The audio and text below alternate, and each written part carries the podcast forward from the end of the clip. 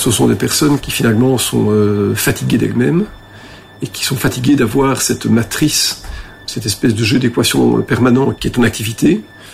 Et j'avais été très frappé lorsque j'avais lu quelques livres qui y étaient consacrés par le fait que beaucoup de hauts potentiels sont des personnes qui doivent s'abrutir. Ils fascinent autant qu'ils questionnent. On les envie parfois, mais leurs particularités sont si souvent associées à des difficultés de vie que l'on préfère, à bien y réfléchir, ne pas être l'un d'eux. Les HPI, ou haut potentiel intellectuel, continuent d'intriguer un peu les spécialistes et beaucoup la société.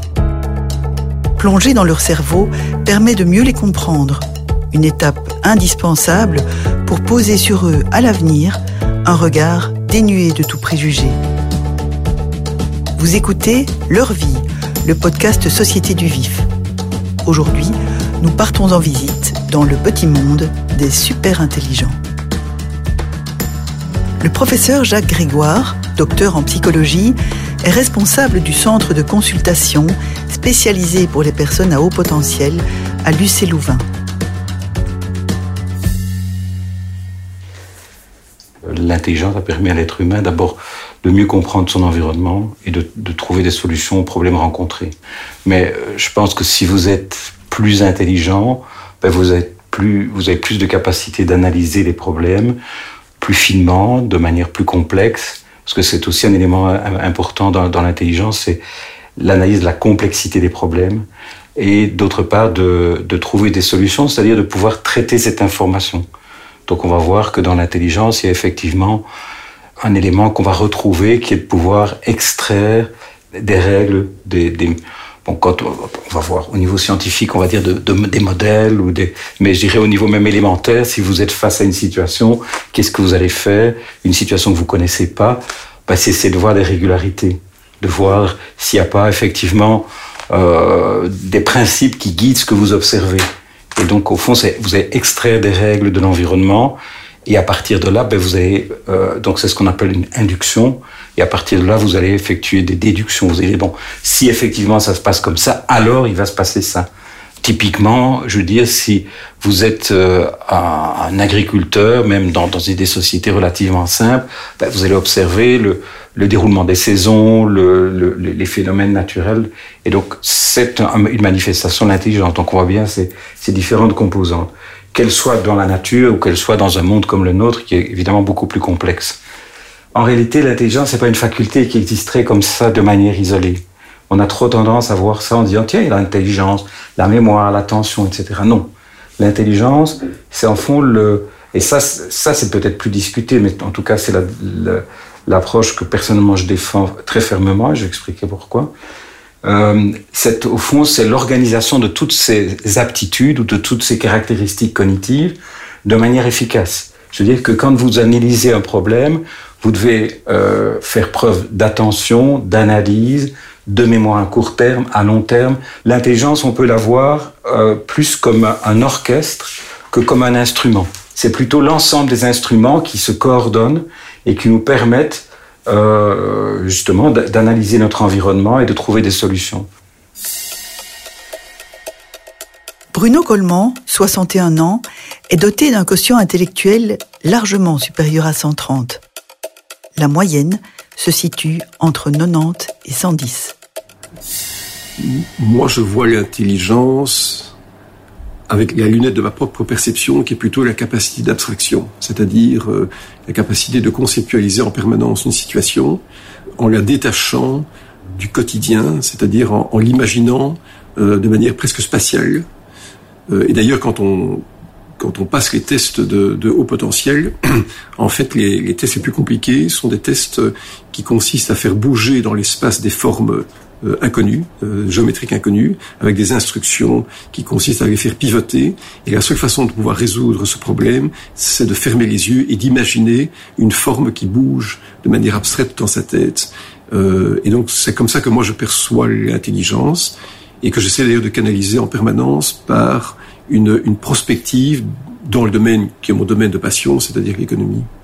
À force d'avoir discuté avec des, personnes qui, comme moi, ont été testées avec un, haut potentiel, j'ai remarqué qu'il y avait un point commun, c'était le fait d'avoir une capacité à identifier des micro-détails, des choses euh, microscopiques, que ce soit dans un visage, dans une situation, dans une perception, qui crée des résonances internes, et en fait, qui, conduit en fait à partir du, du, plus petit vers le plus grand, c'est-à-dire euh, d'être interpellé par le microscopique pour arriver à conceptualiser le, macroscopique. Et donc c'est c'est une prédisposition troublante finalement parce que elle n'est pas du tout de nature déductive. On ne part pas du principe général vers le particulier. C'est une c'est une prédisposition qui est de nature inductive et qui conduit en permanence à comme un immense champ d'équation à intégrer de micro-signaux dans un agrégat qui conduit à une perception très mouvante et fluente évidemment de la prospective qu'on peut en tirer. Ce n'est qu'à l'âge de 40 ans, parce qu'il se sentait mal dans sa peau, que Bruno Coleman s'est décidé à passer un test de QI.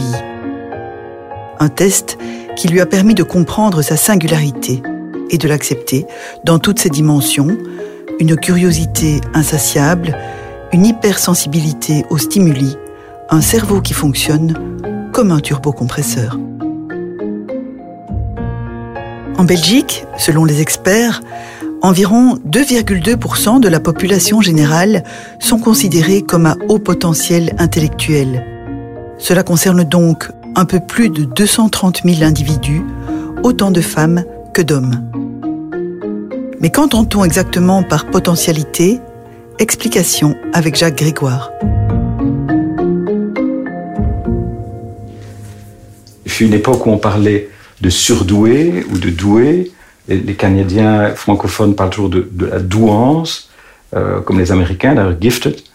Mais aujourd'hui, on utilise le terme au potentiel. Alors la notion de potentialité est importante parce qu'elle montre que euh, le potentiel, c'est quelque chose, et l'intelligence d'ailleurs, c'est quelque chose qui n'est pas donné tout cuit. Hein Donc, c'est-à-dire, vous naissez évidemment avec des capacités cérébrales, vous avez un cerveau qu'on espère être intact, enfin intact, en bonne, santé, ben voilà, malheureusement, certains, déjà dès la naissance, naissent avec des déficits au niveau. Euh, donc, ceux-là, ben voilà, ils vont avoir moins de potentialité. Et donc, vraisemblablement, certains euh, naissent avec des potentialités un peu plus élevées que d'autres.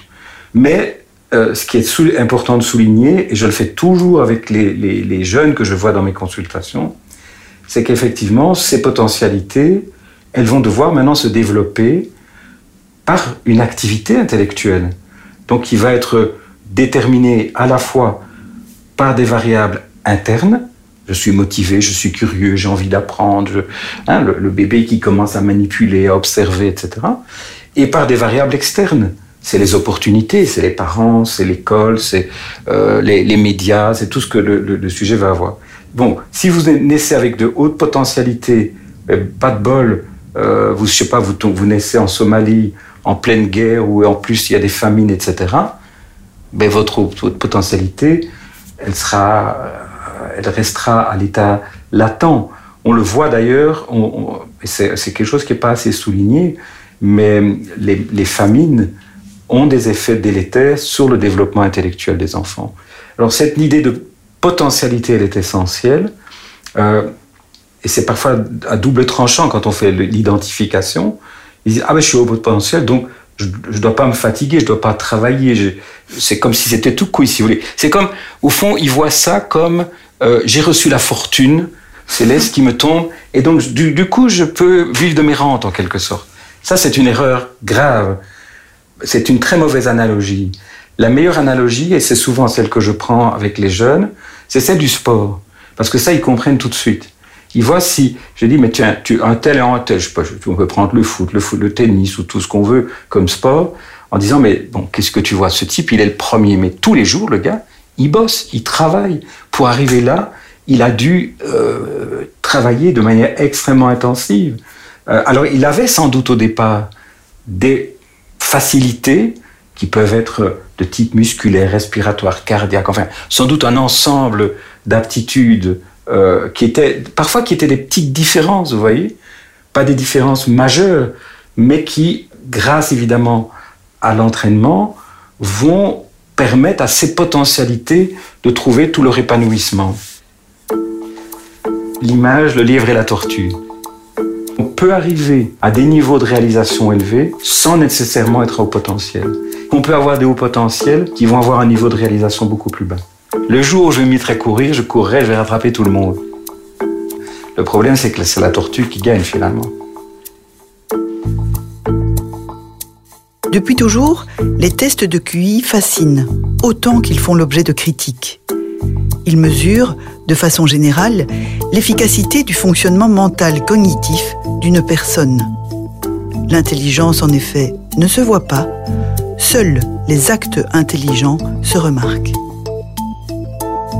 Les tests de QI permettent donc de recueillir des informations sur la puissance mentale générique de quelqu'un, sa rapidité, sa mémoire à court et à long terme, son attention, sa capacité de raisonnement, ses connaissances.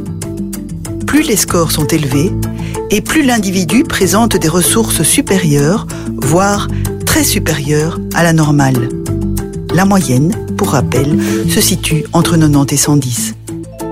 Les tests ne disent donc rien de l'intelligence émotionnelle ou sociale des individus, de leur créativité ou de leur motivation. Ils restent néanmoins l'outil actuel le moins subjectif le moins aléatoire qui soit. Je suis frappé de voir que même les gens qui, disqualifient le QI, si on, leur demande, tiens, vous les mesurer, ils sont toujours un peu gênés. Donc, alors, comment est-ce qu'on va mesurer l'intelligence? Ben, Je dirais que d'abord, je ne peux pas mesurer l'intelligence directement. Votre intelligence ou la mienne, on ne la voit pas. On ne voit que des actes intelligents. Euh, donc, on ne peut avoir qu'une mesure indirecte. Ça, c'est une première chose qui est à, à avoir en tête. Aujourd'hui, il y a différents modèles qui sont utilisés comme référence. Donc, il y a un modèle qu'on appelle CHC, c'est l'acronyme des auteurs qui en sont euh, à l'origine.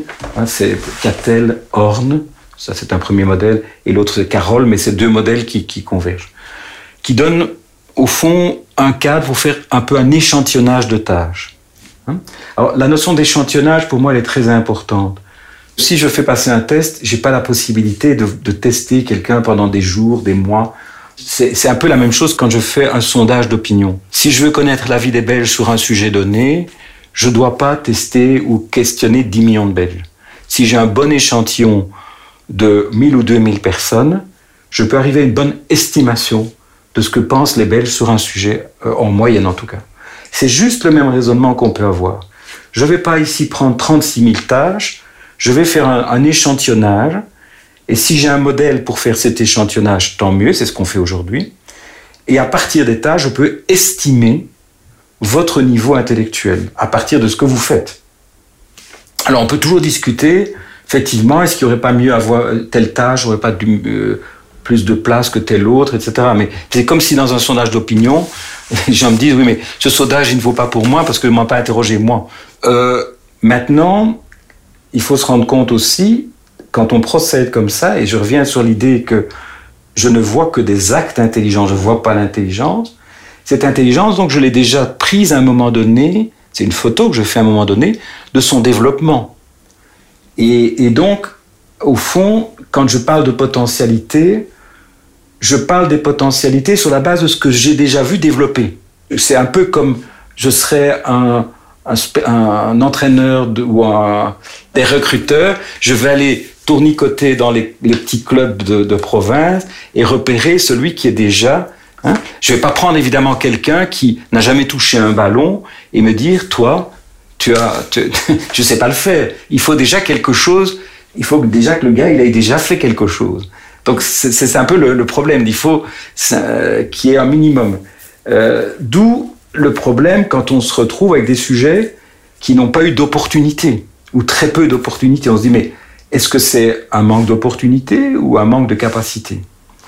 Euh, Donc ça c'est parfois c'est difficile de juger.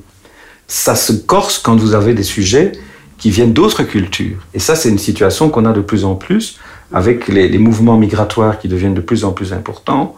Mais quand vous avez quelqu'un qui maîtrise pas la langue, qui a un tout autre parcours, voire même qui a une scolarité extrêmement perturbée, euh, qu'est-ce qui, se passe? Comment est-ce que je peux apprécier ses capacités intellectuelles?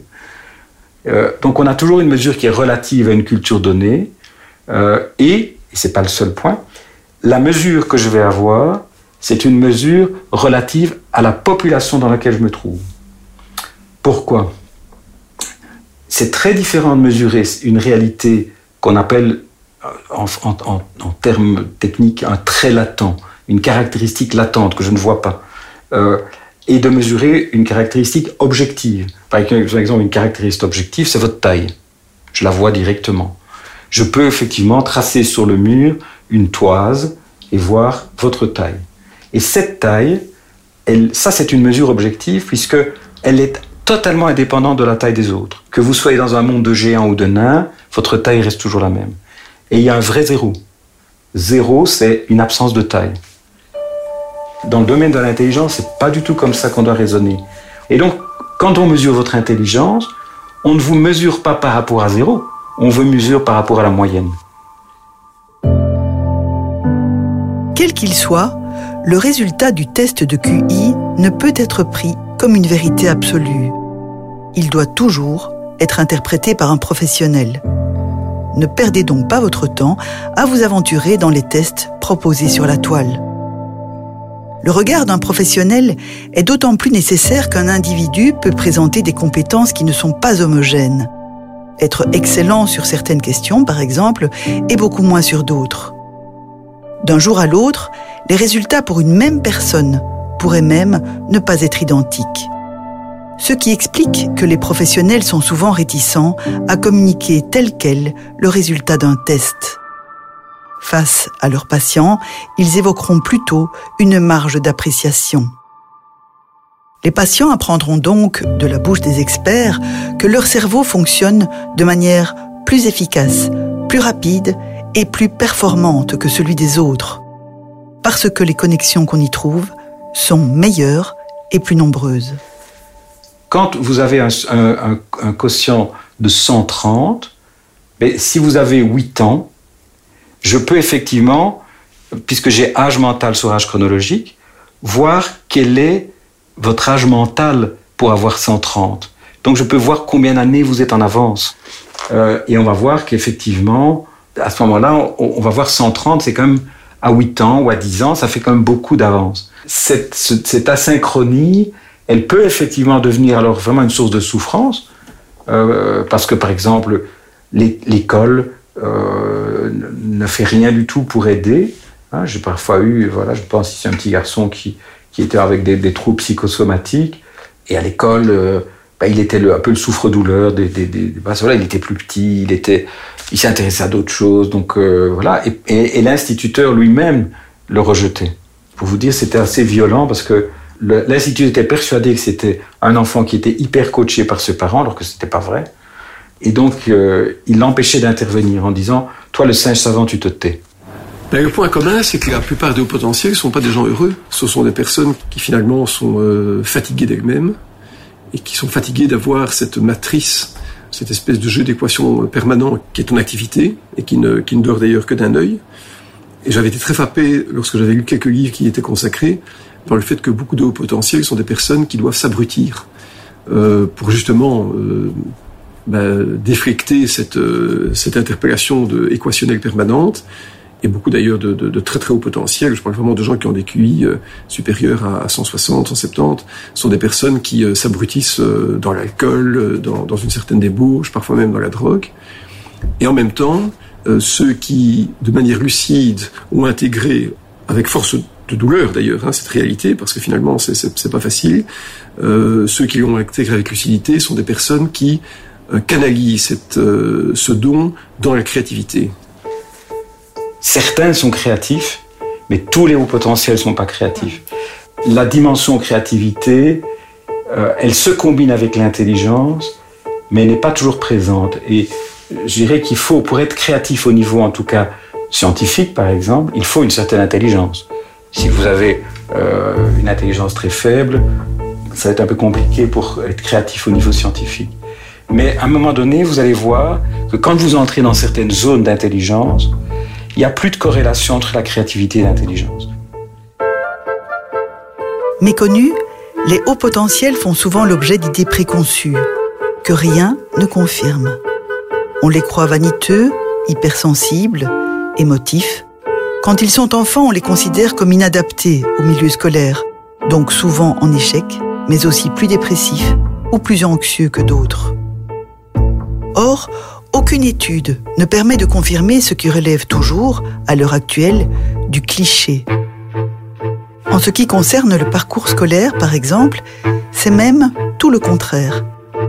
Plus les enfants ont un quotient intellectuel élevé, mieux ils réussissent à l'école et dans le supérieur, plus ils obtiennent des métiers et des revenus intéressants, plus leur employeur est satisfait, meilleure est leur santé quand certains hauts potentiels ont des difficultés, c'est souvent un problème aussi d'interaction avec son environnement. Le fait d'être brillant intellectuellement n'est pas nécessairement euh, une source de, souffrance. Ça, varie avec beaucoup de facteurs, des facteurs internes et des facteurs externes. Ce qu'on a parfois, je vois des collègues qui, travaillent dans, le domaine de la psychiatrie, alors moi je vois des, euh, des, jeunes qui ont des troubles psychotiques, etc. Oui, il y en a. Mais je dirais que vous allez retrouver chez le potentiel toute une gamme de troubles que vous trouvez chez tout le monde. Donc je dis, il ne faut pas nécessairement être au potentiel pour être psychotique, pour être dépressif, pour être anxieux. On n'a pas d'éléments probants qui permettent de dire qu'il y a euh, a priori beaucoup plus de troubles. Il peut y en avoir. Et il ne faut pas les sous-estimer. Mais, mais dire euh, parce que vous êtes au potentiel, vous allez avoir des troubles, ça c'est un raccourci qui est, beaucoup trop rapide. Je crois qu'il faut bien analyser ce qui se passe. Souvent, on est avec un stéréotype social qui est largement issu aussi du 19e siècle. C'est l'image du savant fou. Enfin, il y a comme ça de, des, une, un imaginaire qu'on retrouve dans la littérature, qu'on retrouve largement au cinéma euh, et qu'on aime bien. Hein ben, je peux vous dire, bon, moi, je, fréquente quand même à l'université quand même des, chercheurs de très haut niveau. Euh, et, puis même, il faut se renseigner, regarder les, prix Nobel, ils sont pas tous avec un entonnoir sur la tête quand même. Alors, ça ne veut pas dire qu'il y en a pas qui sont euh, aussi un peu, euh, mais est-ce qu'ils le sont plus ou moins que l'ensemble de la population? En tout cas, moi, j'ai pas de données probantes pour le prouver. L'exemple de l'hypersensibilité, on, travaille là un peu parce que c'est vrai que moi je vois des, enfants hypersensibles euh, et donc ça existe bien, mais voilà, il y a des enfants qui sont hypersensibles sans être au potentiel et des hauts potentiels qui ne sont pas hypersensibles. Donc j'ai parfois des parents qui viennent en disant mon enfant est hypersensible donc il est à haut potentiel. Donc là c'est un raccourci. Il n'y a rien qui permet de prouver aujourd'hui que les hauts potentiels soient systématiquement beaucoup plus hypersensibles que les autres ça demande encore, bon, nous on regarde ça de plus près dans nos, dans nos études. Euh, ce qui aurait. Parce que la notion d'hypersensible, par exemple, renvoie à des notions, euh, des aspects assez complexes. Parce que qu'est-ce qu'on met? Alors, certains y voient l'hypersensibilité émotionnelle. Hein, mhm. souvent, on va dire il pleure vite, il est vite ému, par, euh, il est très empathique avec les autres. Mais ça peut être aussi de l'hypersensibilité sensorielle, le bruit, les odeurs, etc. Euh, mais ça peut être aussi l'hypersensibilité esthétique. Avoir des émotions esthétiques, par exemple. De voir, waouh, je suis, de trouver euh, une musique, un spectacle, un paysage euh, beau. Donc, donc on met beaucoup de choses là-dedans. Et, donc c'est un concept intéressant, mais qui, qui demande à être creusé. Et, rien ne, ne dit que, par exemple, moi j'ai pas de preuves qui permettent de dire qu'au niveau sensoriel, par exemple, tous les hauts potentiels aient une sensibilité plus élevée.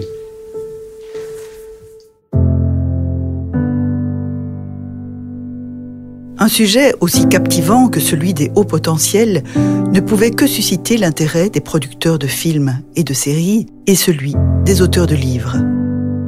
La série HPI, lancée en 2021 sur TF1, en est une.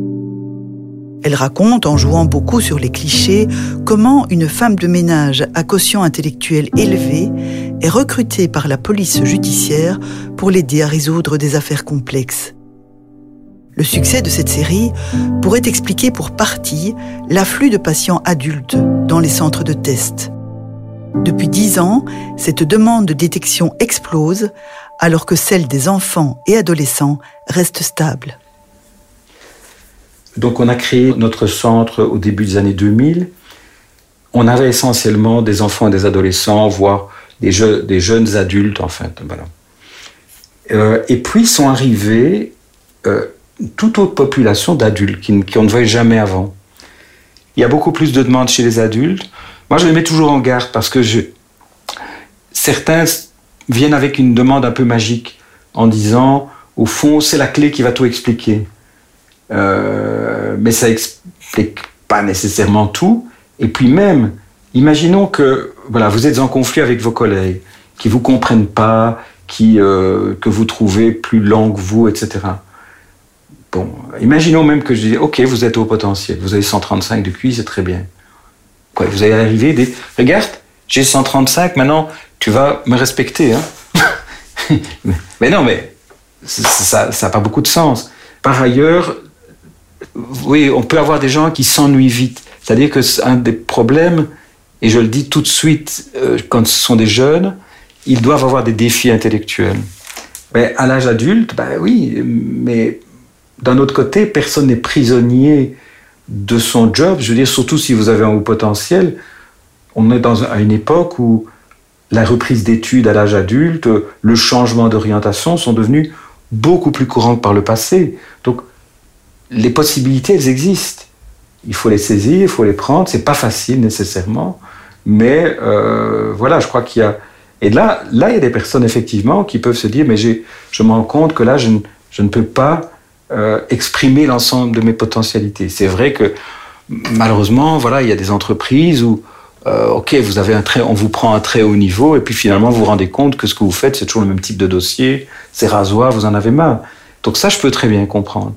Mais donc on est plutôt à ce moment-là euh, à une question de, réorientation de, de, carrière, de, choix professionnel. Mais je reviens à ce que je disais tout à l'heure, le fait de dire je suis au potentiel, est un élément, mais ce n'est pas la réponse. Parce qu'avec ça, ok, vous êtes au potentiel, et puis voilà. Maintenant, le job, ce serait de dire, ok, vous vous rendez compte que vous avez besoin, effectivement, beaucoup plus que d'autres, de défis, de d'activités. Comment, qu'est-ce que vous allez faire? Parfois, certains ont le sentiment qu'on va leur donner une espèce de médaille. Je, me dis, mais quelle est la question que vous posez? Qu'est-ce qui se passe? Qu'est-ce qui ne va pas? Pourquoi vous faites cette démarche? Voilà, certains vont me dire, euh, ben, j'ai, euh, je me suis toujours senti différent des autres parce que j'avais des intérêts différents, je me sens euh, isolé, je ne trouve pas d'alter ego. Oui, ok, mais ok, maintenant vous, savez que c'est sans doute lié à votre haut potentiel, mais il faut maintenant, euh, qu'est-ce qu'on fait? Quelle est la... So what? Loin de l'image caricaturale que l'on donne d'eux, les hauts potentiels sont des individus comme les autres, avec leurs particularités. Mais n'en avons-nous pas tous L'immense majorité des gens ne passeront jamais de test de QI et ne sauront donc pas à quel niveau ils se situent. Parmi eux figurent forcément des hauts potentiels qui s'ignorent. Généralement, ils sont bien dans leur peau, ont grandi dans un environnement stable et adapté et n'ont jamais poussé la porte d'un cabinet de psychologue. Leur présence discrète parmi nous prouve bien, pour paraphraser le titre d'un film, que les gens extraordinaires n'ont rien d'exceptionnel. Vous venez d'écouter Leur vie, le podcast Société du Vif une enquête de Soraya Gali, écriture Laurence Van Rumbeek, mise en onde Pierre-Étienne Bonnet. Découvrez notre dossier complet dans le magazine du 28 juillet ainsi que sur levif.be et notre application Mes Magazines. Retrouvez également Leur vie et les autres podcasts du Vif sur toutes les plateformes. Merci de nous avoir écoutés.